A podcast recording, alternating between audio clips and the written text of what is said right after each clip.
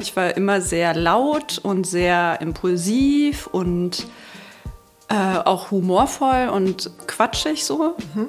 Und auch eher burschikos, würde mhm. ich sagen. Mhm.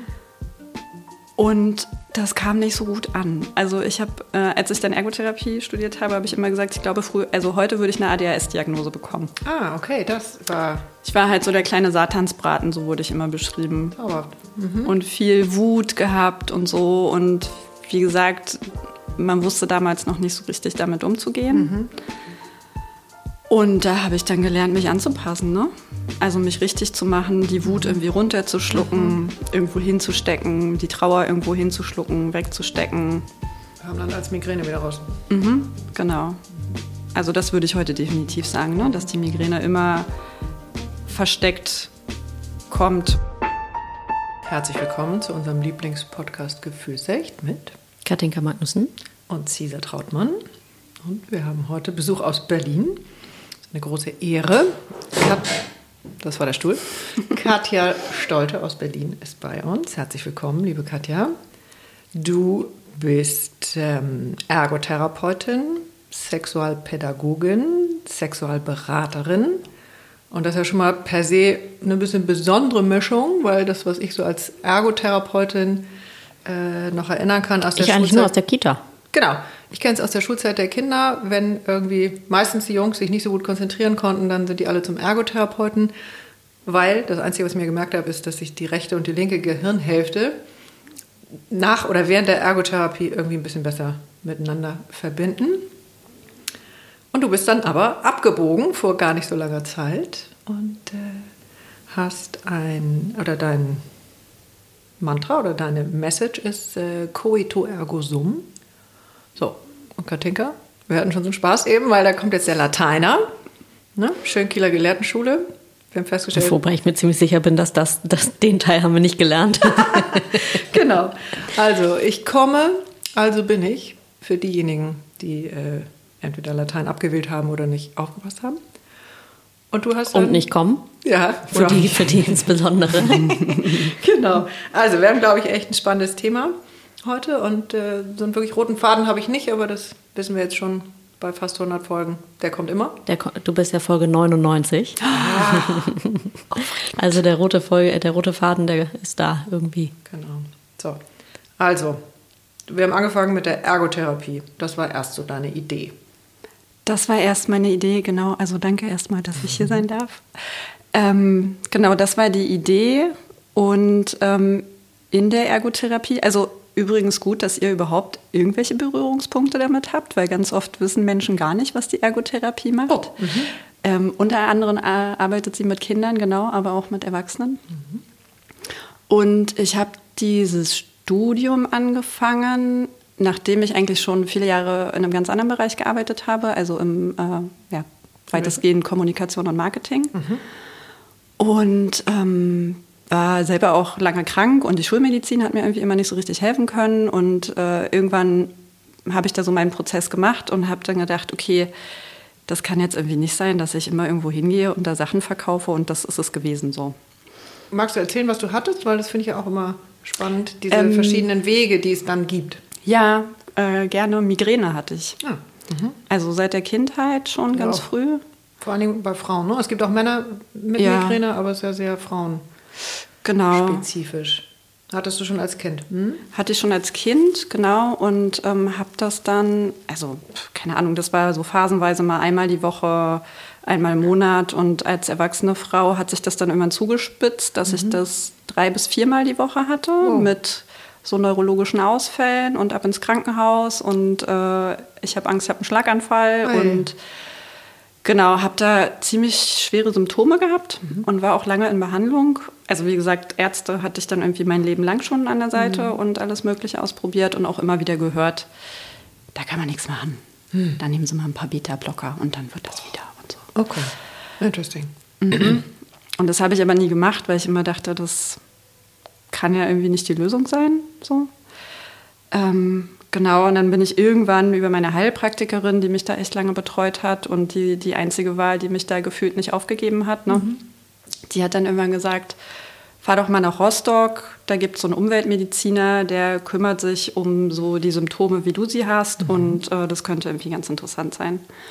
Und dann hat es, glaube ich, noch mal ein Jahr gedauert, bis ich da gelandet bin, mhm. weil der so ausgebucht war. Oh, wow. Genau.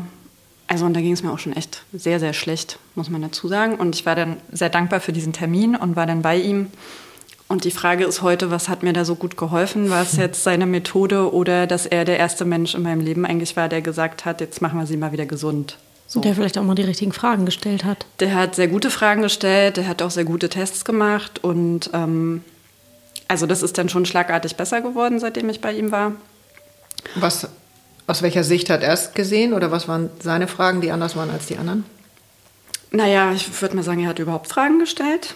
Das war schon mal der Unterschied. Wahnsinn. Mhm. Und ähm, er hat es eher so als so ein komplexes System betrachtet, das irgendwie äh, immer einen Schaden in der Halswirbelsäule hat. Also mhm. irgendwie eine kleine Mikrotrauma in der Halswirbelsäule, kombiniert mit Umweltschäden, die wir irgendwie erleben oder Umwelteinflüssen, so Umweltgifte durch Ernährung, durch unsere Umwelt, die wir haben, in der wir leben inzwischen, durch alles, was in unserem Essen ist und dann auch noch vielleicht Bewegungs- und Sauerstoffmangel durch ganz viel Büroarbeit.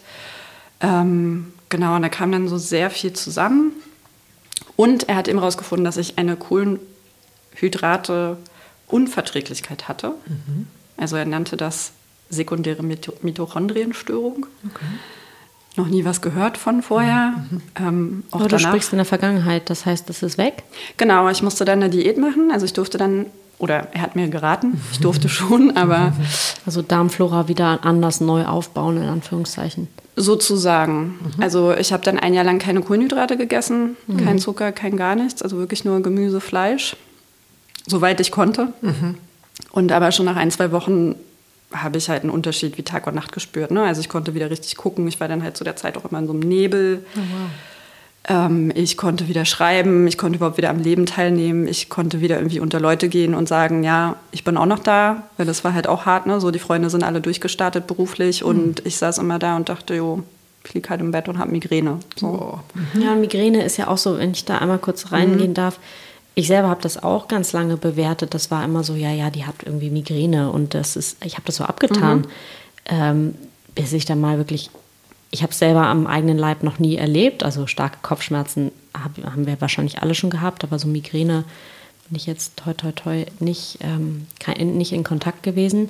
Aber das so zu sehen bei Freunden, mhm. die können dann wirklich kein Licht ertragen, keinen Ton, kein, die erbrechen, die das müssen so übelste Schmerzen sein, die aber ja oft nicht so ernst genommen werden. Fragezeichen. War das auch deine Erfahrung oder? Teils, teils. Also in der Schule war es schon immer so, dass so, ja klar, die hat Kopfschmerzen, wieso fehlt die eigentlich immer? Mhm. Oder da, also dadurch, dass ich auch recht zierlich bin, ne, dann wurde immer irgendwie so gemunkelt, die hat bestimmt eher eine Essstörung oder so, irgendwas ist da, weil die sich auch immer übergibt und so. Und ich mhm. habe gesagt, nee, I don't. Mhm. Ähm, und bei Ärzten war es wirklich so, da war einfach immer pure Unwissenheit so. Die hatten einfach keine Ahnung mhm. und konnten das nicht einordnen und haben einen dann, wenn dann immer irgendwie von Pontius zu Pilatus geschickt. Also ich war, glaube ich, auch in, ich komme aus Magdeburg und ich war damals mit sieben, acht Jahren die allererste Person, die im, äh, wie heißt das, Magnetresonanz äh, hier Automaten war. Mir fällt gerade im MRT. Ja. Mhm. mhm. fällt gerade der Begriff nicht ein. Egal. Genau, weil eben auch untersucht würde, ne, ob da irgendwas in meinem Gehirn ist. Klar. Oder mhm. also es wurde wirklich auch alles wow. getestet, ne? So und hochpathologisch auch betrachtet. Mhm. Und jetzt komme ich mal noch zu dem mhm. Punkt quasi, wo ich dann mit dieser Kohlenhydrate-Diät begonnen habe. Da wurde es zwar besser, aber die Migräne war jetzt immer noch nicht weg. Sondern ein Freund hat mir dann irgendwann mal geraten, ja, mach doch mal eine Therapie. Mhm. So, und dann bin ich zur Therapeutin gegangen und habe dann gesagt, naja, äh, ich bin hier, weil ich äh, fange jetzt Ergotherapie zu studieren an und ich möchte dann eine gute Therapeutin sein und äh, möchte nicht irgendwie meine eigenen Projektionen auf die Klientinnen später bringen und so. Und habe ihr dann auch von der Migräne erzählt und dass dieser Arzt dann eben meinte, die Kohlenhydrate und so. Und dann hat sie mich so angeguckt und meinte, mhm. Ich glaube, so hat meine Therapeutin mich auch mal angeguckt. okay, cool. Das ist ja ganz schön, dass er diesen Blick hat. Mhm. Ähm, und jetzt gucken wir mal, welcher noch hilft. So, ne? Mhm. Und Ich glaube, die, dieser Satz von ihm, jetzt machen wir sie mal wieder gesund, war eine echt gute Basis mhm. für das, was dann halt danach noch kam. Ne? Weil, mhm. Ja, da war ein Vertrauen, ne? Ja, da war ein Grundvertrauen und auch so eine Vision von, okay, es kann anders werden, es muss nicht so bleiben, wie es mhm. immer war. Und ja, es waren natürlich nicht die Kohlenhydrate. Also ich kann heute alles essen, was ich will und kriege keine Migräne. Mhm. Ähm, es gibt natürlich irgendwie mal so Auslöser, aber ansonsten würde ich schon sagen, es ist eigentlich immer ein emotionaler Stress. Ne? Also und wo wir mhm. über Gefühle reden, je mehr ich gelernt habe, über Gefühle zu sprechen und auch Unsicherheiten zuzulassen und mir Ängste und Wut und keine Ahnung, was es alles gibt, anzuschauen, umso mehr durfte auch dieses Symptom der Migräne hm. gehen. Wahnsinn. So. Ja, cool. Ja. Also ich habe natürlich die ganze Zeit auf der Zunge zu sagen, wie haben deine Eltern dich begleitet? Tatsächlich auch, ja. ja. Ja. Ja, war wahrscheinlich auch, also mein Gefühl war, dass ich habe ja auch ein siebenjähriges Kind und man will ja immer das Beste. Mhm. Und manchmal bin ich so hilflos, weil ich einfach nicht, ja, weil ich einfach nicht weiß. Mhm. So, was, was ist es jetzt? Was ist jetzt Wohin das eine? Gucken? Was, ja, wo mhm. gucke ich jetzt hin? Ja. So. Und das ist, glaube ich, also ne, die Frage kann ich auch beantworten. Wie haben meine Eltern mich begleitet? Die haben mich halt so begleitet, wie das zu der Zeit der Standard war, ne? wie man mhm. irgendwie drauf geguckt hat, nämlich man vertraut irgendwie darauf, was die Ärzte sagen. Meine Mutter, die hat immer alle Hebel in Bewegung gesetzt und ist mit mir wirklich zu allen möglichen Ärzten gefahren mhm. und zum Kieferorthopäden, die Zähne austauschen und die Zahnspange und zum Homöopathen und hier ah, und da. Okay. Also wirklich alles versucht, mhm. aber es ist nicht irgendein Arzt jemals auf die Idee gekommen, sich mal die Seele anzugucken. Wahnsinn. Weil meine mhm. Eltern wiederum haben sich auch scheiden lassen, als ich sehr klein war. Mhm. Und da liegt dann auch so ein bisschen die Ursache. Ne? Mhm. Also natürlich nicht die Einzelne, aber die Umstände, die dann irgendwie alle so zusammenwirken. Und das finde ich aus heutiger Sicht halt einfach total krass, dass da nie jemand drauf geschaut hat. So. Ja. Auch die Homöopathen nicht? Nee. Weil das ist also gefühlt mein Homöopath guckt tiefer als, als, als alle anderen. ich möchte sowieso. Die Fragen sind böse. ja, also später dann schon, ne? aber da war ich dann auch schon Mitte 20 und dann. Gut, hat sich vielleicht auch weiterentwickelt an der genau. Stelle. Mhm. Ja. Wie alt bist du heute? 34 bin okay. ich heute. Genau. Das ist auch noch sehr jung. Die einen sagen so, die anderen sagen so. Danke, Cesar. Ich fühle mich auch mit angesprochen. ja, okay. Also wir kommen nochmal zu dem Heilpraktiker zurück. Der war der Erste, ähm, der dir das Gefühl von Sicherheit mhm. gegeben hat oder dass es sich in jedem Fall in eine gute und in eine bessere Richtung drehen kann. Genau, also der war gar kein Heilpraktiker, sondern der war tatsächlich Schulmediziner. Ach. Also der, der mhm. meinte, ähm, jetzt machen wir sie wieder gesund. Mhm.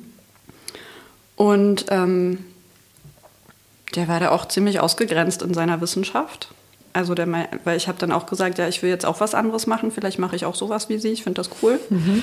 Und dann hat er gesagt, ja, das würde ich Ihnen nicht empfehlen. Oh. Da müssen Sie gegen so starke Bande ankämpfen in der Schulmedizin, weil natürlich die Pharmalobby total stark ist und ja. Medikamente verschreiben möchte. Mhm. Und das versuche ich ja zu umgehen, weil ich musste nicht irgendein Medikament nehmen. Er hat mir mhm. natürlich ein paar Supplemente verschrieben mhm. zu der Zeit, aber das war auch nur für eine Phase und dann habe ich das auch nicht mehr genommen. Um da rauszukommen auch, ne? Das ist ja manchmal ganz ja. wichtig auch. Also mhm. bin auch kein Fan, aber manchmal, um so eine Hürde zu nehmen mhm. oder eine Sperre im Kopf im wahrsten Sinne des Wortes, ist das, glaube ich, ganz wichtig. Total. Kann. Mhm. Ja, also es wäre damals auch gar nicht möglich gewesen. Da gab es irgendwelche Werte mit, äh, also ne, wenn man diese coolen, jetzt wird es sehr fachlich, aber mhm. mikronährstofflich. Ja, doch. Mhm. Äh, wenn der Kohlenmonoxidgehalt bei der Verstoffwechslung zu hoch ist und mhm. der lag damals bei mir um die 650. Ich weiß jetzt nicht in welcher Einheit. Und die Norm lag irgendwie bei 20 bis 50. Mhm. Und er hat dann zu mir gesagt, ja, sie sind halt gerade von innen vergast. Mhm. Ne? Mhm. Also deswegen habe ich mich auch immer gefühlt so wie im Nebel. Nicht mehr schreiben, nicht mehr lesen. Also mhm. alles war wirklich ja so belegt sozusagen von mhm. diesen Gasen. Und ähm, da musste ich Vitamin B zum Beispiel supplementieren, weil das das eben wieder ausgleicht. Mhm, so. Und das hat dann, also klar hat das geholfen, ne? Und mhm. viel an, also das sind so einfache Dinge. Der hat mir dann verordnet, spazieren zu gehen, zwei Stunden ja. im Wald.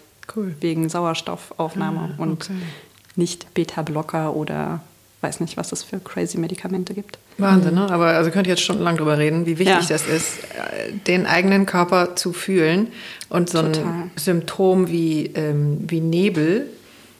Also es kam dir nicht so vor, oder, sondern es war einfach mhm. Nebel So. Ich war vernebelt, Und, ja. ja. du warst vernebelt und es wird auch da äh, mindestens 35 Ursachen für geben. Mhm. Und das ist schon ganz schön äh, speziell, die Ursache zu finden. Mhm. Ne? Bei diesem wahnsinns äh, medizinischen Netzwerk, was wir ja glücklicherweise haben. Also ich meine, in was für einem Land leben wir? Das ist ja der Hammer, äh, wo wir überall hingehen können und wo wir überall Hilfe kriegen können. Ähm, und trotzdem läufst du noch von A nach B und zu C. So. Aber positiv ausgedrückt, an irgendeinem Tag bist du an der richtigen Stelle gelandet, weil du dich auch nicht aufgegeben hast. Nee. Ne? Das habe ich auch nicht eingesehen. Extrem Wichtiges, ähm, diesen inneren, Ja, nicht so eine Opferrolle zu verschwenden, ne? genau, nicht aufzuhören, ähm, nach dem richtigen Mhm. Ventil zu schauen. Wo auch immer das dann ist, ist ja wurscht. Total. Also und in der Opferrolle, da bin ich schon auch oft gelandet dadurch. Ne? Ja. Das ist jetzt nicht so, dass ich da nicht drin war, aber ich habe da schon einen starken Willen gehabt. Ich denke, der hat mich da getragen. Und das tut er auch heute oft. Ähm, da rauszukommen ne? und auch trotzdem dabei zu bleiben, dass ich sage, nein, ich nehme keine schweren Medikamente, weil ich das, also wirklich einfach nur das Gefühl habe, das ist es nicht. Und dann war aber auch klar, okay, ich, ich habe die Gefühle sind jetzt auch nicht alle richtig, ne? weil ich hatte jetzt auch nie das Gefühl, dass drüber reden helfen würde. Und das war am Ende natürlich das, was irgendwie mich davon auch befreit hat. Ne? Ja, gut. Also das darüber reden. das und würden die fühlen. Analytiker dann den Widerstand nennen. ja, absolut, ja. Ja. ja. Wow. Und was machst du jetzt heute? Also bist du die Migräne ganz los? Nee. Ja, das finde ich nämlich auch wichtig, ähm, Ja. weil sich offensichtlich dein System das mit der Migräne ausgesucht hat. Genau. Ne? Die anderen kriegen Asthma und es gibt ja sonst was. Ähm, aber wie gehst du heute mit deiner Migräne um? Hm. Also es gibt ja dieses jahrelang, ich bin dagegen, Mhm. ne? du bist mein Feind äh, und ich klopp da ein Cortison drauf, weil das hilft dann in dem Moment auch alles gut. Mhm. Ähm, aber du bist eben den anderen Weg gegangen und äh, heute weißt du, dass deine Migräne mit dir redet. Also die will dir was sagen. Immer, Die will ne? mir was sagen. Ja, genau. Also du bist nicht mehr gegen sie. Nee, ich höre ihr zu und ich höre ihr auch immer besser zu. Also ich höre sowieso mir selber so viel zu, dass die so gut wie gar nicht mehr auf den Schirm kommt, so auf den Plan kommt. Aber wenn sie kommt, ist es eher, also da gab es auch so Phasen, ne? Da gab es eine ganz lange Phase von, oh, jetzt ist die immer noch da. Na klar. Ich hasse das und das Ja. soll weggehen und umso Ja. schlimmer wird es ja, ne? Und jetzt, wenn die da ist, dann gucke ich mir eher an, okay, was, was ist denn jetzt los? Weil die kommt ja tatsächlich in Momenten, wo irgendein Gefühl so überschießt. Und das ist in der Regel irgendeine Wut bei mir. Wut oder Scham. Deswegen bin ich auch so äh, interessiert an dem Thema Scham immer, weil ich das irgendwie total spannend finde. Und je mehr ich natürlich drüber rede und mich damit beschäftige, umso mehr komme ich der eigenen ja auch auf den Grund. Ähm, so, und wenn da irgendwas hochschießt, passiert es bei, also ich habe da so gute Mechanismen, scheinbar gute, die das so schnell wegdrücken, dass dann die Migräne kommt und sagt, Moment, Halt. hier wird aber nichts mehr weggedrückt. So, wir Was gucken das jetzt. fies. Also wenn wir von Scham sprechen, kann ich dann äh, ein Gedanke, der mir gerade kam, ich schäme mich fast dafür, dass ich sowas im Ansatz, ja, da ist fast so ein bisschen was wie, wow, da ist ein Körperzeichen, das so, das ist ja nicht so, dass man das so ein bisschen wahrnimmt, sondern das hämmert ja richtig an deine Tür und sagt so, guck mal hin, dass ich fast denke, oh, ich wünschte, ich hätte sowas in Momenten, wo na, das ist, ich nehme das, ich spüre mich nicht so deutlich. Ähm, das ist ja was wie so ein Vorschlaghammer, der man kommt Ja, und sagt, so wirklich so. hingucken bitte. Ja. Ähm, also ich was denke, wow, wie, wie cool wäre das? Und so, ne, klingt absurd und schäme ich mich auch in der Sekunde für. Und trotzdem denke ich, ja, das ist irgendwie auch faszinierend gleichzeitig, wie der Körper das so macht dann in der Intensität. Ja, Das finde ich ja faszinierend fast noch mehr als Scham in dem Moment. Alles beieinander, ne? ja finde ich gut, dass du das teilst. Ich finde das nicht schämenswert, ich finde es eher teilenswert, weil klar, ich glaube, früher hätte ich gesagt, ja, vielen Dank dafür. Ja, genau. ähm, und inzwischen denke ich mir, danke Migräne, weil ich könnte auch, wie du gesagt hast, Asthma oder irgendwas bekommen haben. Der Körper reagiert ja auf ganz verschiedene Arten und Weisen.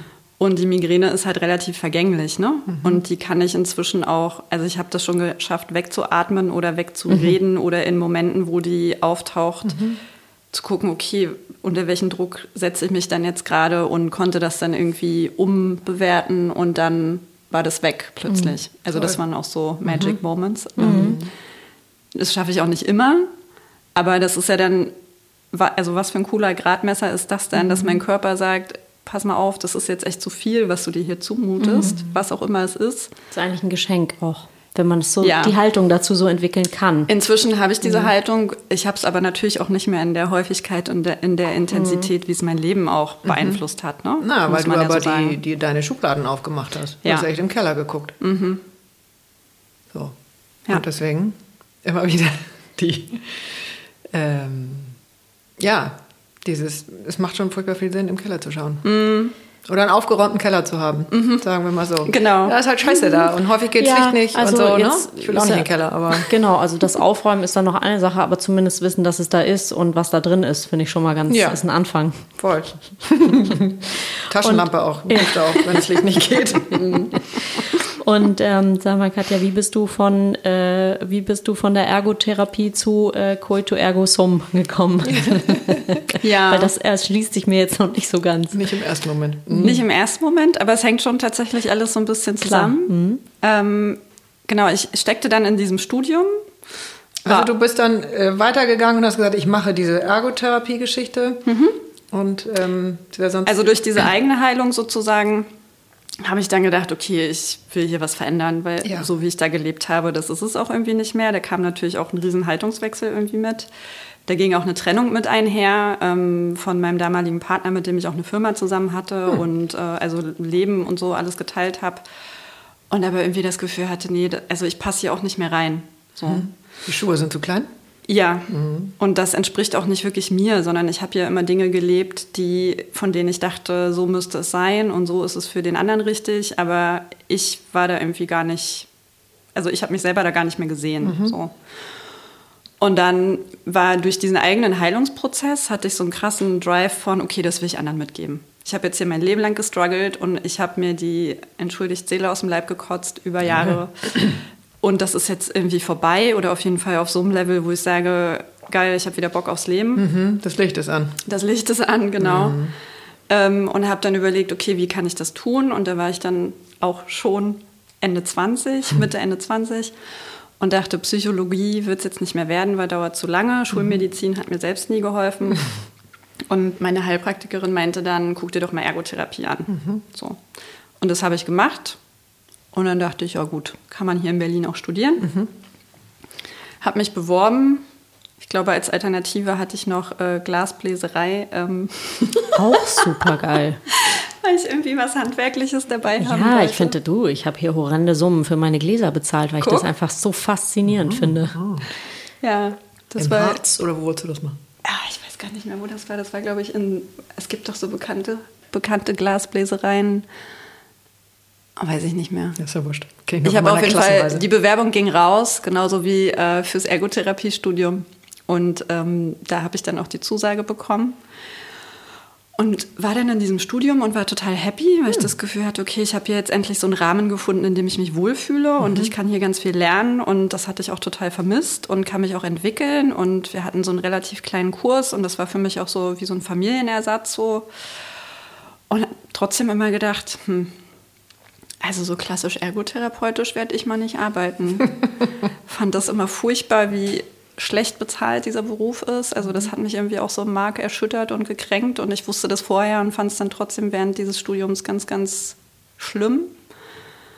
Und nachdem wir dann auch so die Praktika absolviert hatten, habe ich auch gedacht, verdammt, das ist es jetzt irgendwie auch immer noch nicht. Boah.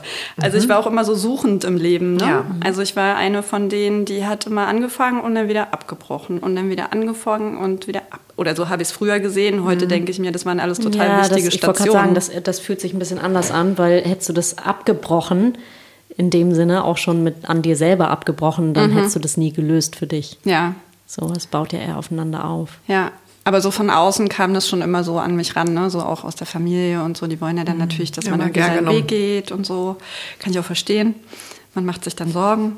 Mhm. ähm, und ich habe immer gedacht, ja, ich mache aber nichts weiter, was mir nicht passt, so. Mhm. Also wo ich nicht reinpasse. Und in der Ergo, also so in dieser klassischen Ergotherapie, man arbeitet irgendwie da stur in der Praxis oder in, äh, in einer Klinik, was total wichtig ist, dass es diese Sachen gibt mhm. Und die Menschen gibt, die das machen. Und trotzdem habe ich das Gefühl gehabt, da passe ich schon wieder irgendwie nicht rein. Das mhm. kann es doch jetzt nicht geben. Mhm. Spannend. Und dann dachte ich zum Ende des Studiums hin, dass ich meine Bachelorarbeit über betriebliches Gesundheitsmanagement schreibe, mhm. weil ich da dachte, okay, das ist noch so dieser wirtschaftliche Kontext, da sehe ich mich irgendwie am meisten. Also Hattest du auch Erfahrung, ne? Da hatte ich Erfahrung, mhm. genau. Da habe ich mich auch so ein bisschen so aus der Selbsterfahrung drin gesehen und dann dachte ich auch, okay, da kann man noch einigermaßen so von leben, ne? Mhm. Und dann sollte diese Bachelorarbeit über das Thema schon so meinen Zukunftsentwurf abbilden. Und da bin ich halt total drunter krachen gegangen. Es war ein viel zu großer Anspruch. Und da habe ich gedacht, das funktioniert nicht. Und habe dann zu der Zeit von Margarete Stokowski untenrum freigelesen. Und hattest du Migräne auch in der Zeit? Ja, ja. Ne? Im Studium auch mhm. immer noch, mhm. genau. Mhm. Auch äh, während dieser Arbeit dann. Und habe dann auf jeden Fall diese Arbeit gelesen, diese doch sehr feministische und auf Sexualität auch bezogen. Und dann habe ich gedacht, warte mal. Da ist noch was. Da, da, ist noch mehr und ich wäre ja schön blöd, wenn ich jetzt hier irgendwie über BGM schreibe äh, und mir da total Druck mache. Ich schreibe einfach über was, worauf ich Lust habe, was ich irgendwie total interessant finde. Da sind wir schon beim Thema. Ja, genau. Mhm. Und über das Schreiben darüber habe ich dann irgendwie so viel erfahren, auch über mich und auch also das war ein totales Geschenk, weil ich habe es nicht aus einem Anspruch heraus gemacht. Ich glaube, das erste Mal in meinem Leben irgendwas... Absichtslos. Genau. Irgendwas in dieser Uni-Zeit mal anspruchslos gemacht. Einfach nur aus einem Interesse heraus. Der Lust gefolgt. Ich bin der Lust gefolgt, genau. Und ja, daraus ist dann eigentlich nur noch Gutes entstanden. Mhm. Also habe das dann, also ne, Sexualität als Tabuthema in der Ergotherapie ähm, so mit aufgedeckt und gefragt, wo kommt das eigentlich her? Warum reden wir nicht drüber? Warum schämen wir uns so? Aber warte mal kurz. Hm? Also Sexualität und Ergotherapie ist für dich eins inzwischen oder irgendwie ein wichtiger ist ein Bereich, Aspekt. Ein genau. Aspekt, der dir eben in der klassischen Ergotherapie vollständig gefehlt hat. Das heißt, es war wieder so ein Mangelbereich, mhm. mhm. wo kein Schwein hinguckt. Mhm. Ähm, und da bist du an der da bin ich. Schnittstelle. Hast genau. gesagt, okay, hier übrigens lang. Mhm. Ja. Mhm. Genau, also weil das war ja die Ursprungsfrage. Mhm. Was macht eigentlich die Ergotherapie? Außer die Gehirnhälften der Kinder miteinander zu verbinden. Ja. Ähm, da geht es im Kern ja schon darum, dass man, also es klingt immer so sperrig, aber ich erkläre es auch so, ähm, bedeutungsvollen Betätigungen wieder nachgehen kann oder sie neu erlernt. Ne? Also zum Beispiel, ihr ja, macht einen Podcast. Mhm. Ähm, einer von euch hat einen schweren, einen schweren Unfall zum Beispiel oder einen Schlaganfall und kann Schnell jetzt bestimmte... mhm. genau. Mhm. Äh, irgendjemand anders hat das. Mhm. Ähm, genau, und kann dann bestimmten Betätigungen nicht mehr nachgehen äh, im Alltag, kann sich nicht mehr die Schuhe zubinden, kann nicht mehr selbstständig auf die Toilette gehen. Ähm, das guckt man sich alles an in der Ergotherapie und geht da sehr handlungsorientiert vor, das heißt über die Betätigung. Okay, und für Kinder jetzt mit Konzentrationsstörungen, was ist da der Ansatz? Da gibt es andere Ansätze. Ich bin tatsächlich keine äh, Pädiatrie-Expertin, okay. ähm, aber da ist eben der Ansatz, dass du über die Sensomotorik, also über das Begreifen mhm, der Welt, mhm. äh, das Langsam mit dem genau, Gehirn verbindest sozusagen über Bewegung, über Interaktion, über Gespür auch. Also mhm. da gibt es ganz viele verschiedene Ansätze. Mhm. Das würde jetzt tatsächlich den Rahmen sprengen. Mhm. Aber ähm, gerade bei Erwachsenen kann ich es immer leichter erklären, weil da geht es darum, dass du die Fähigkeiten, die du mal hattest, entweder wiedererlernst mhm. oder die, die du noch hast, im Alter zum Beispiel noch weiter förderst, ne? damit du, also Ziel ist immer größtmögliche Selbstständigkeit, Autonomie mhm. und auch äh, Steigerung der Lebensqualität. Und dann geht es auch um, äh, um mehr Fühlen, richtig? Also ja. mehr äh, Eintritt, ist jetzt das Wort, keine Ahnung, passt nicht, ähm, besser wieder in den eigenen Körper kommen. Genau über das Gefühl, also weil du auch Sensorik und, und Haptik, mhm. ähm, also eigentlich ist es ein, ein, Mittel. Eigentlich ist es ein total wichtiges Mittel. Mir kommt das aber so in der Breite viel zu wenig vor. Also ich arbeite zum Beispiel sehr gefühlsorientiert, mhm. wenn nicht nur, weil ich finde, ich kann ja mit meinen Klientinnen zehn Ziele aufstellen. Also das ist immer da wir natürlich kassengebunden sind, ne, muss alles irgendwie messbar werden. Mhm. Ziele müssen messbar und smart formuliert sein. Ähm, und ich denke mir immer, naja, ich kann ja mit dem Patienten oder Klienten jetzt irgendwie smarte Ziele formulieren und die ganze Zeit in irgendeinen Widerstand reinarbeiten. Mhm. Ähm, dann habe ich das Problem irgendwie immer noch nicht gelöst. Ne? Mhm. Also und da kommt nicht an die Ursache. Genau. Mhm. Und da gibt es natürlich auch verschiedene Ansätze, aber es gibt auch ganz viele verschiedene Störungsbilder. Also bei einem Schlaganfallpatienten ist es zum Beispiel total wichtig, dass ich mit dem ähm, daran arbeite, wie er selbstständig wieder aufstehen kann. Ne? Yeah. Und da müssen die Gefühle, also die sind auch wichtig, aber da kann ich das Gefühl auch nicht immer in den Vordergrund stellen, mhm. weil es manchmal auch wirklich erst um ganz lebenspraktische Fähigkeiten geht. Ne? Ja, okay. Und was da aber immer komplett ausgeblendet wurde, also das ganze Studium über und auch an diesem Praktika, mhm. war das Thema Sexualität. Mhm. Spannend. Und ich habe gedacht, das kann mal nicht wahr sein. Also meine Psychdozentin, die hat genau einmal erwähnt, mhm. dass Sexualität in einem bestimmten ergotherapeutischen Modell auch ein Thema war. Mhm. Nächste Folie. So, weil sie keine Zeit hatte, ne? Mhm. Also das ist nicht so, dass ja, sie das Thema nicht wichtig nicht fand. Ja. Es ist sogar ihr Herzensthema. Ach. Also ich habe mit ihr auch eine Podcast-Folge gemacht. Ihr ist das total wichtig und mhm. sie kann es bei den Studierenden nicht ansprechen, weil so viele andere Themen so wichtig sind. So, weil sie sonst nicht hinkommt. Sichtweise. Hm? Oder wie sie sich dann hingedreht hat, was ja naja, auch okay, alles korrekt, ne? Bei den Auszubildenden macht sie es. Also so. ich glaube ihr das tatsächlich mit dem Zeitmangel, weil ich es so auch erlebt ja. habe, ne? Aber, mhm. Aber sag mal, ich so nicht ähm, hingenommen. Genau, die Verbindung, also die interessiert mich noch. Aber ist das auch das, was du ja, in die Richtung? Ja, das glaube ich, ist eine Bauen ähnliche Frage. ähm, aber hast du das physisch ähm, gefühlt? Nee, das war nicht meine Frage. Mach mal weiter. Ich glaube, sie war nicht so entfernt von deiner Frage. Ja, wahrscheinlich. Ähm, das wäre dann meine also dritte oder vierte Frage gewesen. Kommt mir so vor, oder ich fühle das sozusagen, dieses mhm. Unwohlsein, mhm in irgendeinem Feld und mhm. du hast es schon in dir drin. Mhm. Also es ist ja wirklich so ein, das ist so anstrengend. Ja. Physisch, du strahlst, danke. Ähm, zu, das Gefühl zu haben, entweder bin ich falsch oder die sind falsch, hier fehlt was. Und ich glaube, dass das ganz viele Hörer, äh, Hörerinnen auch kennen. Ja. Ähm, was denn jetzt? Also hier ist irgendwas struppig, so mhm. oder gegen mein Konzept, aber bin ich richtig, bin mhm. ich falsch, wo gehe ich jetzt lang, was sage mhm. ich wann und wo biege ich ab oder vielleicht muss ich da bleiben und es jetzt aushalten und und und. Kommt so gerade. Also mir kommen gerade drei Sachen. Zum einen hat meine Professorin damals zu mir gesagt, die mich total unterstützt hat in diesem Thema. Also ich musste mir das ja dann irgendwie ergotherapeutisch hinbiegen mit der Sexualität, warum ich darüber jetzt schreiben darf. Eben weil Sexualität eine bedeutungsvolle Betätigung ist. So, das ist immer so dieses Keyword, das man braucht in der Ergo ähm, musste dann rausarbeiten, ne? dass, dass es das eben ist, mhm. weil bisher wurde das so noch nicht benannt vorher. Und ähm, bei ihr habe ich mich immer darüber beklagt, dass ich das in der Ergotherapie echt doof finde, so dieses ganze System. Und dann hat sie damals zu mir gesagt, weißt du, Katja, die Beatles haben schon gemeint, äh, take it, change it or leave it. Hm. Ja, habe ich damals gedacht, ja, was für ein pathetischer Spruch, so ein Quatsch. Hm.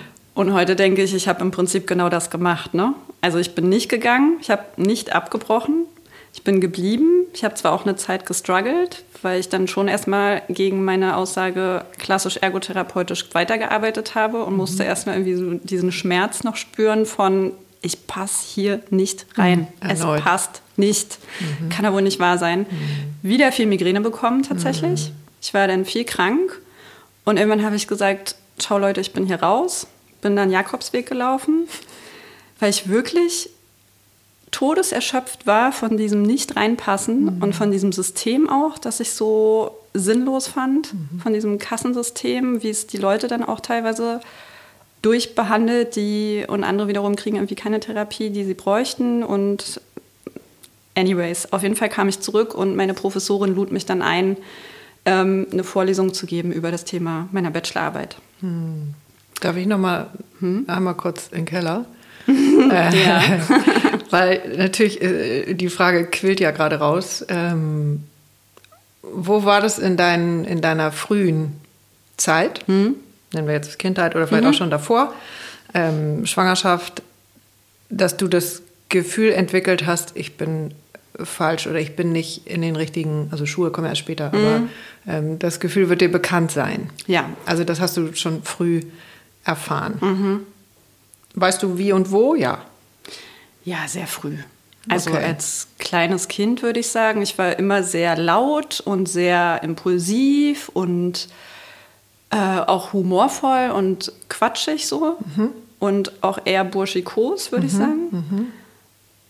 Und das kam nicht so gut an. Also ich habe, äh, als ich dann Ergotherapie studiert habe, habe ich immer gesagt, ich glaube früher, also heute würde ich eine ADHS-Diagnose bekommen. Ah, okay, das war Ich war halt so der kleine Satansbraten, so wurde ich immer beschrieben. zauberhaft. Und viel Wut gehabt und so. Und wie gesagt, man wusste damals noch nicht so richtig damit umzugehen. Und da habe ich dann gelernt, mich anzupassen, ne? Also mich richtig zu machen, die Wut irgendwie runterzuschlucken, irgendwo hinzustecken, die Trauer irgendwo hinzuschlucken, wegzustecken. Kam dann als Migräne wieder raus. Mhm, genau.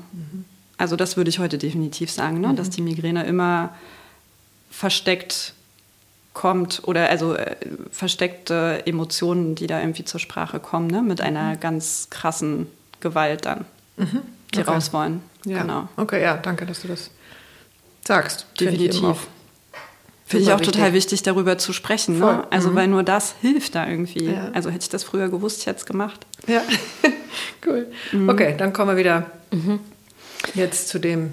Genau, und wie ich das, du hattest ja gefragt, wie ich das gespürt habe. Ne? Mhm. Also, dass es eigentlich so ein körperliches Spüren ja braucht, damit man dann in so eine Umsetzung geht auch.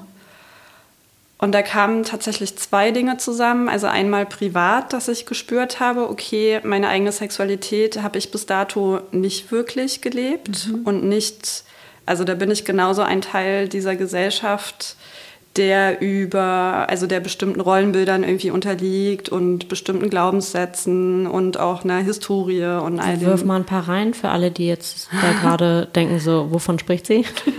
Naja, also so ein aktuelles plakatives Beispiel ist zum Beispiel, ähm, der Mann hat mehr, Se äh, mehr Lust auf Sex als die Frau und die Frau hat das ja per se irgendwie nicht und wird penetriert vom Mann, wo es den Gegenentwurf mit der Zirklusion gibt, dass ne, also man heute sagt, dass er die Vagina zum Beispiel den Penis mit umschließen darf, damit sie einen aktiveren Part kriegt.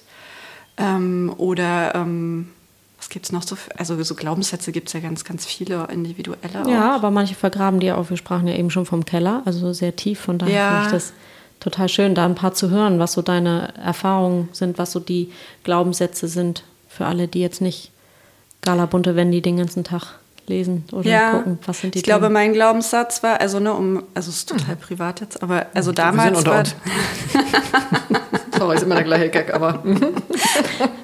also damals war das definitiv, ähm, dass, also dass ich irgendwie auch nicht mehr Lust haben darf als mein Partner. Ja, aber weißt du, wie viele das haben? Also, das ist wirklich so ein Ja, ja. Frauenthema. Total. so Das du ich jetzt vor. nicht für dich gebucht. Ja, wirklich. Das ist vor, das hat meine, meine, äh, eine Schwester mir tatsächlich auch erst vor ein paar Jahren, weil ihr das jemand anders wiederum gesagt hat, die sagt, der dann zu ihr gesagt hat, ja, wo ist denn deine Lust?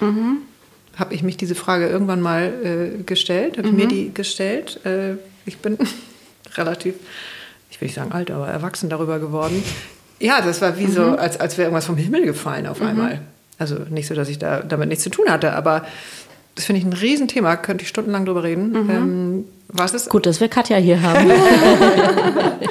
was ist äh, mit der Lust der Frauen? Ja. Ne? Eigentlich geht es so, wie du es beschrieben hast, der Mann penetriert und der, in Anführungszeichen auch der böse Mann, Und der will aber auch immer. immer sowieso. Ja, das ist ja auch so ein Glaubenssatz. Ja. Ne? Also Männer wollen immer und naja, Frauen, keine Ahnung, brauchen wir auch nicht drüber reden. Ja. Weil gibt er den Mann.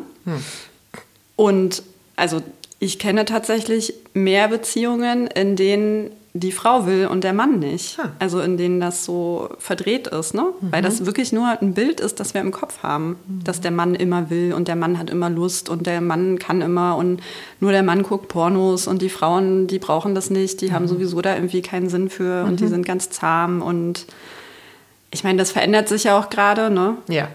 Und trotzdem ist sowas ja total eingebrannt. Also das Ja. haben wir auch mit der Muttermilch saugen wir das ja auch auf, Mhm. ne? Über Generationen. Und da war ich auch nicht frei von. Ja, So. also das, das begegnete dir quasi auch wieder physisch. Das begegnete mir physisch So, sehr stark. Ähm, und zeitgleich hatte ich eben eine Situation im Praktikum, wo eine Klientin, die chronisch depressiv war, mit ihrem Partner zur Arbeitsplatzberatung kam, nennen wir es mal so. Also Arbeitstherapie nannte sich mhm. das. Das ist so ein Teil der Ergotherapie. Und da fanden immer Beratungsgespräche statt über Krisen am Arbeitsplatz. Mhm.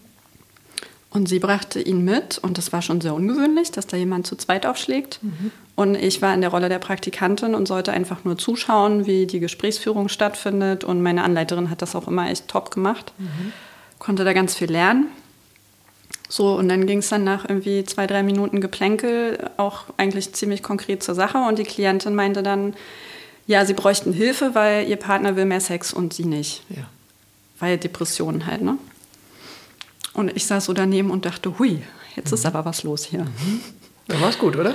Ja, genau. Und meine Anleiterin. War, warte mal, wie war das ja. für dich in dem Moment? Weil das war ja dein Thema, was bis dahin eigentlich eher so runtergedrückt wurde und beiseite getan wurde. Das hatte ich so nicht auf dem Schirm. Okay. Das war, konnte ich richtig parallel laufen lassen. Okay. Also richtig schön ignorieren auf einer Seite und auf der anderen Seite dachte ich so, wow, okay, was geht denn hier ab? Now you're talking. ja, ich fand das total mutig, dass sie das mhm. anspricht. Mhm, ne? Mhm. Und meine Anleiterin, also in diesem Raum, die Luft war zum Schneiden. Alle haben sich kollektiv geschämt. Wow. Aber vor allem, glaube ich, durch die Reaktion meiner Anleiterin, und ich kann ihr das, also ne, ich halte ihr das gar nicht vor oder kann ihr das nicht vorwerfen, weil auch sie ist irgendwie ein Teil dieser Gesellschaft.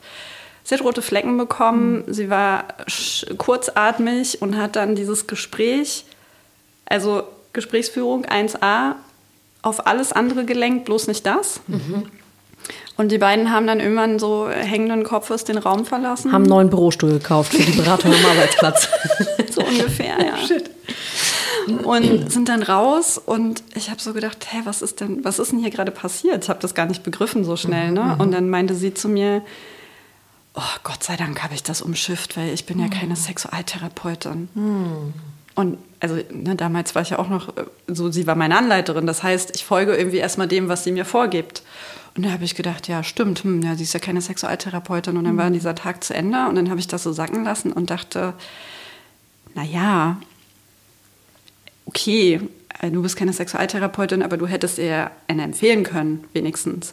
Oder überhaupt mal das Gefühl geben können, gesehen und, gesehen und gehört zu werden in ihrem Schmerz und ihrem Problem in der Partnerschaft, weil gerade auch also ne, wenn Menschen erkrankt sind, ist Partnerschaft ja eine total wichtige Ressource mhm. und die mhm. kann einem ja auch wegbrechen, wenn äh, auf Klar. der Ebene der Sexualität dann auf, auf Dauer nichts passiert. Mhm.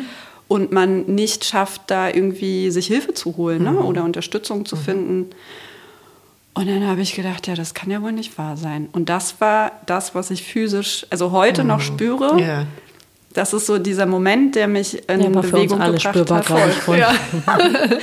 Wirklich, also da in diesem Raum zu sitzen, so ganz angespannt mhm. und was passiert jetzt als nächstes und worüber mhm. reden die denn jetzt? Warum reden die jetzt über die Arbeit? Sie hat doch gerade nach der Sexualität gefragt. Ne? Also das war so, es ging in so Millisekunden alles mhm. ab. Mhm.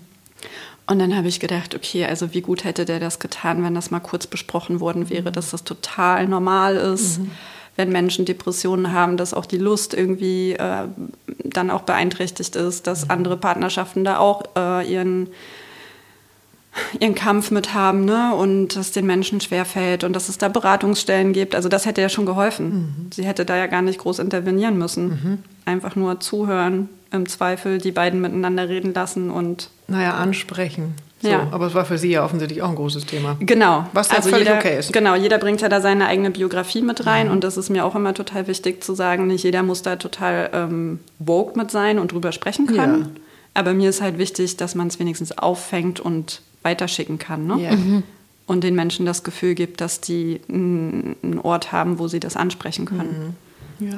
Vielleicht auch nicht immer in dem Moment, aber wenn es einem dann danach einfällt, ja. kann man es auch nochmal wieder ansprechen. Genau. Aber okay, also das war nochmal eine echt einschneidende, einschneidende Stunde mhm. für dich.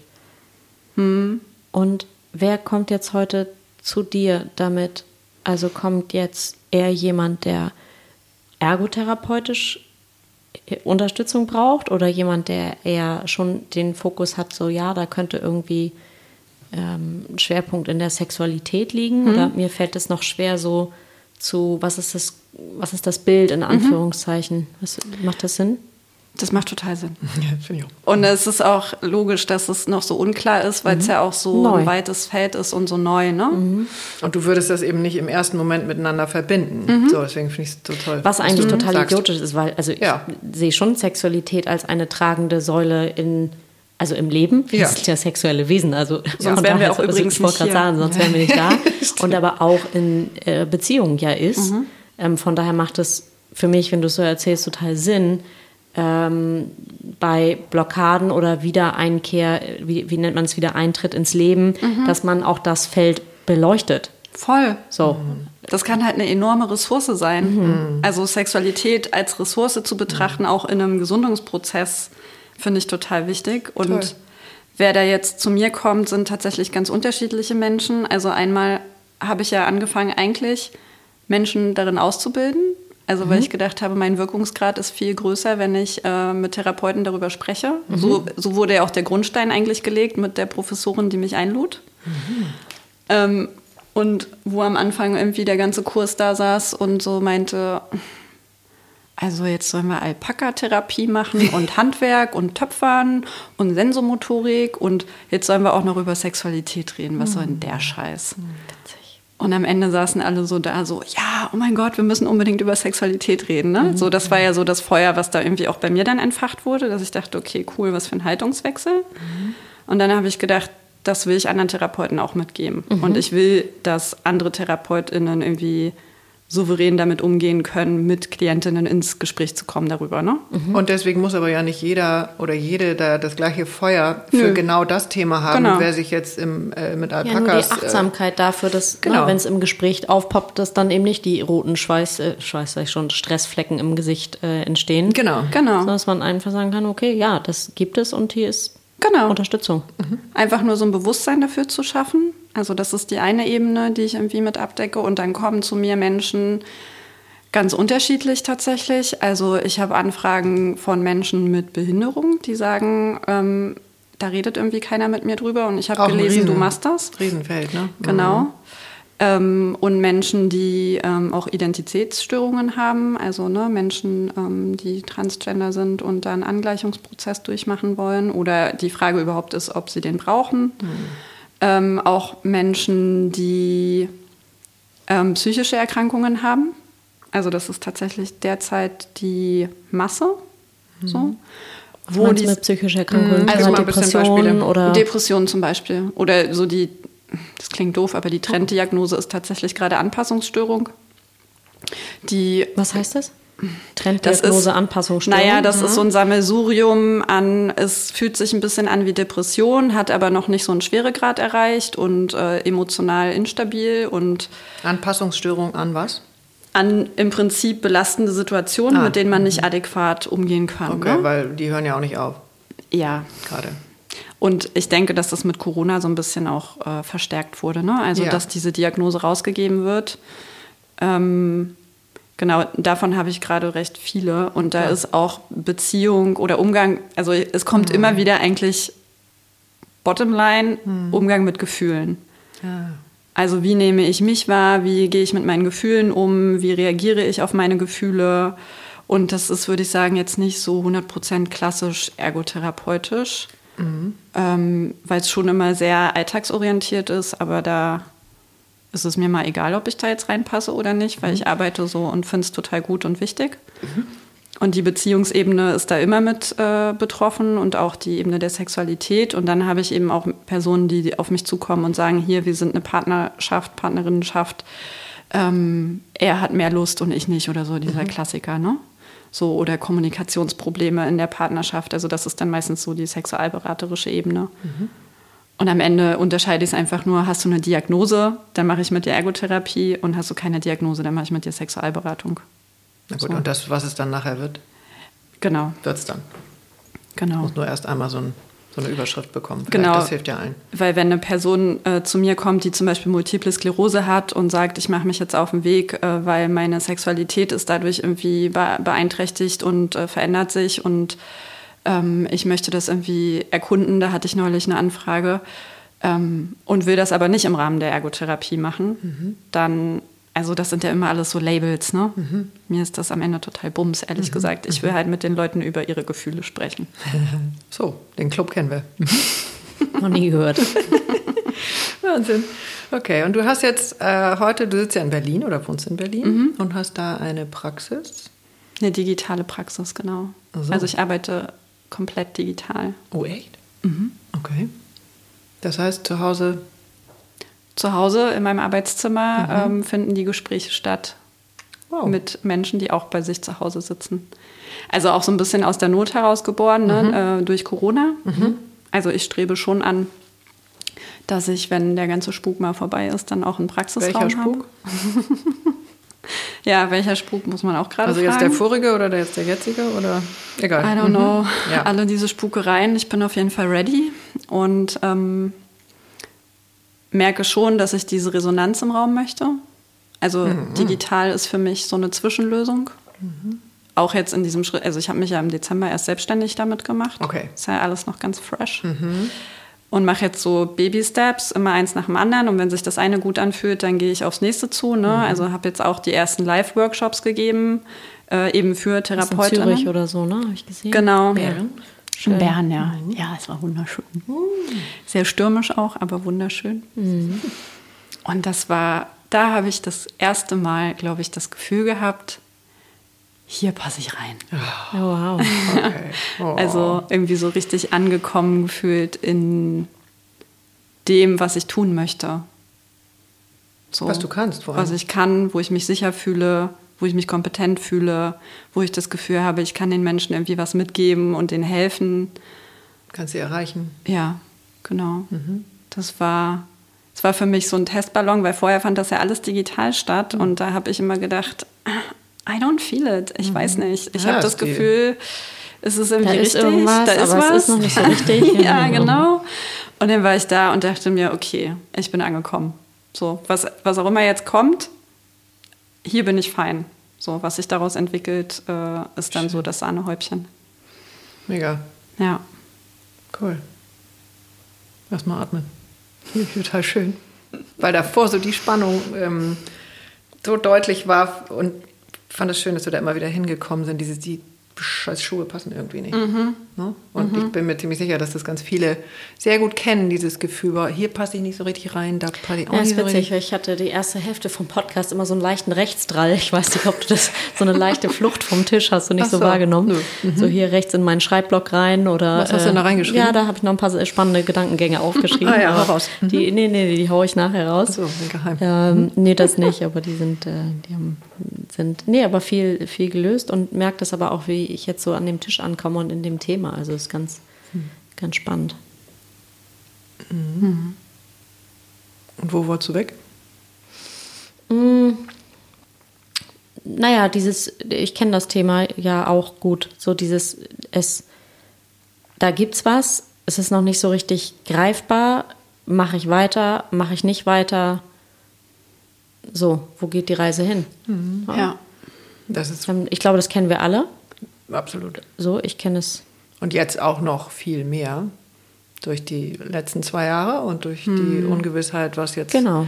mit der nächsten Keule. So, und es ist ja auch, das ist auch gerade benannt und das ist ja auch so ein bisschen der Leitsatz von Caesar und mir. So, wenn ich das nicht fühlen kann, dann gehe ich da nicht lang. Also, wenn sich das nicht 100% stimmig anfühlt, ähm, dann geht es da irgendwie nicht weiter. Also 100 Prozent ist, Ist viel. ist eine große Zahl. ähm, klar macht es mehr Spaß, weil die Entscheidung ja so leicht ist, wenn du es 100 Prozent fühlst. Ähm, ja. ja, 90 Aber reicht man, auch. manchmal kommt ja das Gefühl auch nach, ne? Genau, so wie Also das hast du ja auch schön benannt vorhin, ja. dass du hattest gar nicht das Gefühl, weil der Widerstand eben so groß war. Und weil ihr ja gefragt habt, um das auch mitzugeben, mir hat es also mich hat es total befreit, nicht danach zu gehen, was ist richtig. So, was ist jetzt hier richtig? Also richtig im das Richtig, richtig weil- von außen. Genau. Also dein Gedacht So- ist richtig. Wie bin ich richtig? Genau, wie, genau, immer wegen der Schuhe, ne? wegen der passenden Schuhe. So ein bisschen wie, na, mir wurden immer Schuhe hingestellt und ich habe dann gedacht, naja, das müssen jetzt die richtigen sein, aber habe nie gefragt oder bis zu einem gewissen Zeitpunkt habe ich nie hinterfragt, was ist denn eigentlich für mich richtig? Was fühlt sich denn für mich richtig an, unabhängig davon, was die Welt draußen für mich als richtig erachtet. Und war da immer total abhängig von, von der Bewertung, ne? dass mir das jemand irgendwie vorgibt und das gar nicht groß hinterfragt wird, sondern naja, ich glaube, das wird jetzt so erwartet, dann mache ich das mal. Und ich wäre ja nie an dem Punkt, an dem ich jetzt bin, wenn ich immer das gemacht hätte, was man von mir erwartet. Also ich bin ja dann wirklich ab einem bestimmten Punkt einfach nur noch gelaufen, so wie ich Lust drauf hatte. Ne? Also weil jetzt das sagt mit den 100 Prozent, ich mache gerade nur Sachen, auf die ich Lust habe. Und wenn ich keine Lust habe, dann mache ich es auch nicht. So.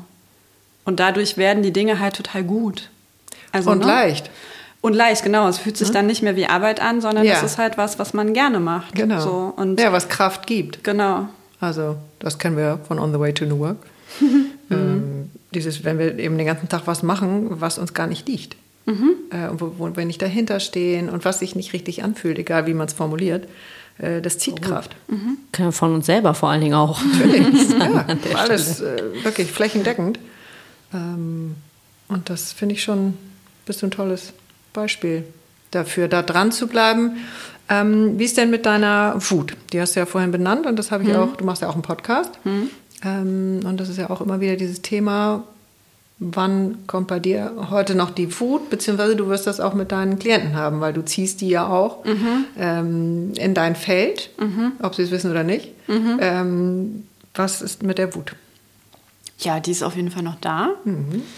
Die nehme ich jetzt besser an die Hand. Die Also- sollte auch weg, ne? Die, oh ja, naja, die durfte ja nicht sein. Ne? Mit der wurde ich irgendwie alleine aufs Zimmer geschickt oder alleine irgendwo sitzen gelassen, weil man dachte, Ist falsch. genau. Ähm, nee, und wenn ich jetzt wütend bin, ich war erst im Zug wütend, Ja. weil ich gerade ein Buch lese und mich das sehr wütend Im Zug gemacht hierher. Ja, Hm, Gut, dass du dich noch mal eine Stunde abgelaufen hast auf dem Weg von Dammtow bis hierher. Ist auch nicht deine Wut. Naja, die, genau, die kann ich jetzt irgendwie besser benutzen auch. Also es ist früher, und dieses früher ist noch nicht lange her, kann ich sagen, war es eher so, dass die Wut mich überwältigt hat und ich der so ausgeliefert war. Und jetzt ist es so, dass wenn mich irgendwas wütend macht, bestimmt nicht in 100% der Fälle. Es gibt immer noch Fälle, wo mich das auch mal lähmt oder so, weil ich es nicht so schnell kanalisiert kriege, aber ähm, dann nehme ich die halt und entweder ich zeige sie meinem Gegenüber. Also ich habe halt auch gelernt, ich kann auch mal aussprechen, ich bin jetzt wütend oder ich habe auch mal so eine, darf ich eine Erfahrung teilen Oh, mit immer. meiner Wut? Okay. Ähm, ist tatsächlich eine, die mich nicht in so einem guten Licht dastehen lässt, aber ist okay. Ich finde es ein wunderschönes Beispiel. Und zwar bin ich mit der Bahn gefahren in Berlin, äh, mit dem Fahrrad von Berlin nach Potsdam. Und da gibt es genau eine Haltestelle, in der muss man nicht AB bezahlen, sondern ABC. Und ich dachte vorher so, ach, come on, eine Haltestelle, wird schon, wird schon schief gehen. Ne? Ja. Ähm, und saß dann da mit meinem Fahrrad, mit meinem AB-Fahrschein und an dieser besagten Station stieg dann der Kontrolleur ein. War vorher schon klar eigentlich. Das war, ja, ich habe zu sehr dran gedacht. Das war selber schuld. Ähm, genau, und er stieg dann ein und ja, Fahrschein bitte. Und dann ähm, habe ich äh, ihm meinen Fahrschein hingezeigt und dann hat er so geguckt und dann dachte ich, vielleicht merkt das nicht, vielleicht merkt das nicht, vielleicht merkt das nicht.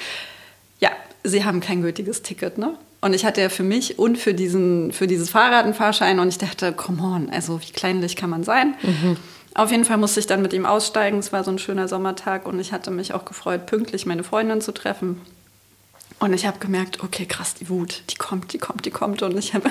die Wut auf dich selber oder die Wut auf den? Auf oder so was? vieles. Nee, auf mich, mal auf den anderen. Auf, naja, es war so verschiedenes. Auf mich selbst, dass ich es ja antizipiert habe. Also, dass es eigentlich ziemlich klar war, dass es passieren könnte, weil Mhm. an dieser Haltestelle ist es auch bekannt dafür, dass es da passiert.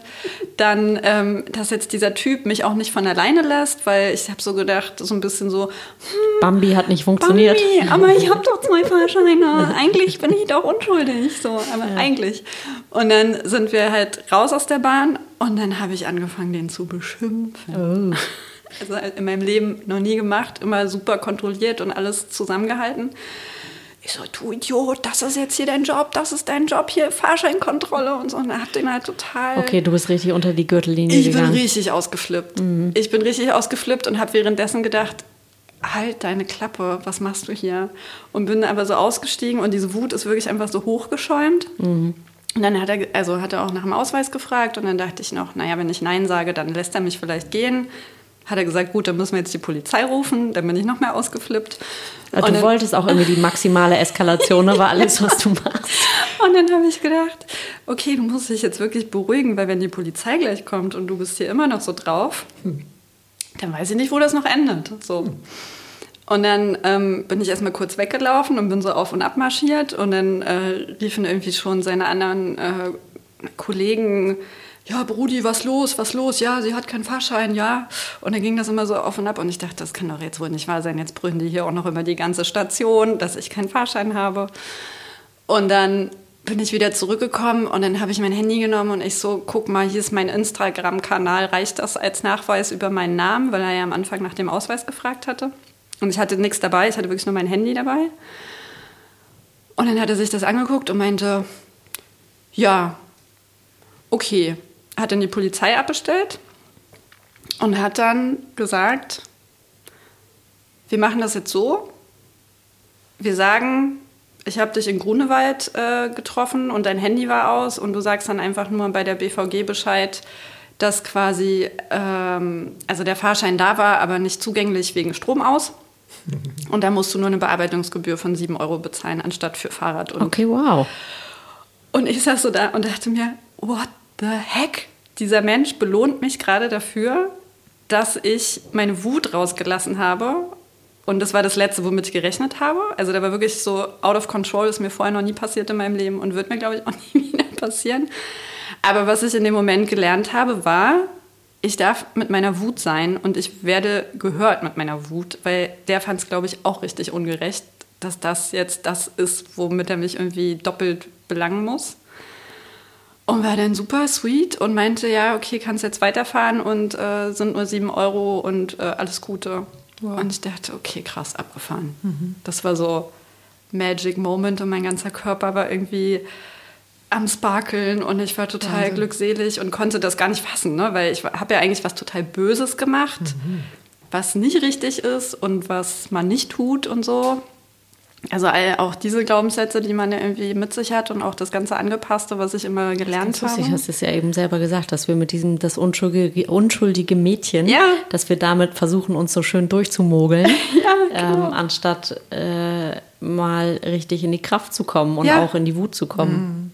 mal Tacheles zu reden und mal zu sagen, ey, ist doch scheiße jetzt hier. Es kann doch wohl nicht wahr sein. Das ist doch, muss, also ich sehe es total ein, es gibt Regeln in unserer Gesellschaft und so, an die halte ich mich in der Regel auch. Aber in dem Moment, also war es auf so vielen Ebenen, habe ich mich einfach so sehr darüber geärgert, dass ich dachte, nee, ich, jetzt lasse ich es mal raus. Und dass das gehört wurde, hat mich so befriedet, dass ich seitdem meiner Wut ganz anders begegne. Wow. Also, ne, ihr hattet ja Maria Sanchez auch schon öfter hier Ja. und sie spricht ja von der emotionalen Selbstbegleitung und ich bin ein Riesenfan davon, weil ich es so selber spürbar oft erfahren habe, dass es so gut funktioniert, ne? Und seitdem ist meine Wut irgendwie mein Freund. Also ich habe gelernt, die kann da sein und die hilft mir auch mal. Jetzt nicht in jedem Fall. Ich würde Ja. es nicht immer so eskalieren lassen, aber das war meine Erfahrung mit der Wut. So. Vielleicht nehmen wir die direkt mit, denn der nächste Gast ist ja, überraschenderweise, Maria Sanchez. Die hundertste Folge.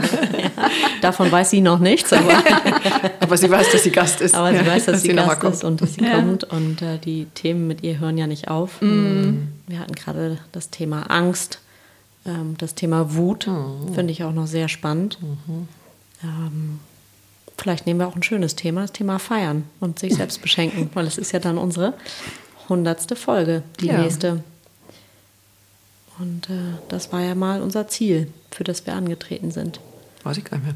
Ja, wir haben ja gesagt, das habe ich Gott sei Dank auf Tonband. Das ist gut. Oh. Mhm. Ich merke mir haben nicht wir alles. Mhm. auf Tonband. Ähm, am Anfang haben wir gesagt, wir machen zehn Folgen und gucken wir mal, wie es ist. Und dann Okay. haben wir gesagt, wir machen wir die 100 voll. So, null dran gehängt. So, it's happening. Wahnsinn. Wie heißt denn dein Podcast? Auch Pro ito ergo sum. Bingo. Ah, okay. Und du sendest ähm, wie oft? Ich versuche ein bis zweimal im Monat zu senden. Mhm. Bin da tatsächlich nicht so regelmäßig wie ihr. Das, Egal, aber ich habe schon zwei gehört und finde die äh, doll. Und also das- das, war doch auch mit dieser, ähm, was mit der Ärztin? Ja, mit der Gynäkologin. mit. Gynäkologin, mega. Echt, ganz toll. Ja, Kann die ich hat euch auch äh, wärmstens empfohlen, ja, empfehlen. Wirklich total toll. Also super, super spannendes Thema. Dankeschön. Ja, was du, ähm, also was ja dich gefunden hat. Ähm, und äh, gratuliere zu diesem, ich lasse nicht locker, bis die Schuhe passen. Ja, danke. Ja, wirklich, finde ich absolut äh, bewundernswert und hat meinen höchsten Respekt. Also ich glaube, dass es was ist, was wir auch beide kennen. Ähm, und ich finde es total schön, wenn das immer mehr machen. Deswegen ist es ein großes Geschenk an uns, deine Geschichte. Danke, dass du uns geschrieben hast. Äh, Ja. Uns schreiben einige und ich, ich kann schon nicht mehr alle wir versuchen das. Genau. Manchmal rutschen auch Nachrichten durch, weil wir die Ja. natürlich beide lesen und dann, na, bis dann einer von uns antwortet. Genau. Das ist aber total wundervoll, Ja, also was da so kommt. Und danke fürs nicht locker lassen und dann nachfassen. Ja, auch da. mm, genau.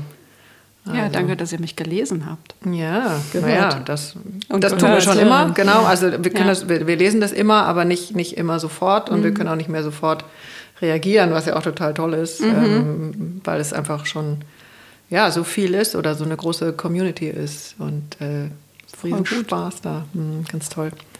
Ja, ich glaube, also wir könnten jetzt noch eine weitere Stunde, aber ähm, wir können jetzt erstmal ist wirklich super viel Information, ähm, ganz viel schöne gefühlte Geschichte, finde ich. Das wäre so mein Wort. Also danke dir sehr, dass du zu uns gekommen bist. Wir sind ja stur äh, und, und nehmen nach wie vor live auf. Was? Ja, und äh, wie immer war es total schön in der Küche und danke, dass du bei uns bist. Danke, dass ich hier sein durfte. So, jetzt nochmal schnell fackeln. Willst du was ins Feuer geben? Was kann ich denn reingeben? Weißt du besser als ich. Irgendwas, was du loswerden willst? Also vielleicht nochmal eine Restwut von der Bahnfahrt oder ist die schon abgelaufen? Kannst aber auch was größer werden lassen. Also für die ähm, Also was befeuern, Entschuldige. was Oder befeuern. was verbrennen. Lauter Feuer. Ja.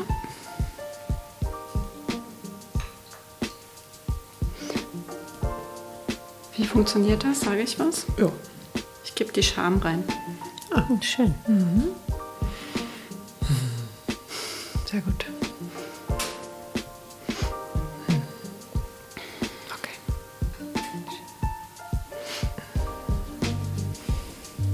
Ehrlich. Vielen Dank. Vielen Dank, Katja Stolte, dass du da warst. Und äh, wir verlinken natürlich deinen Podcast und deinen Instagram-Account für alle, die das Thema noch mehr interessiert. Danke sehr. Vielen, vielen Dank.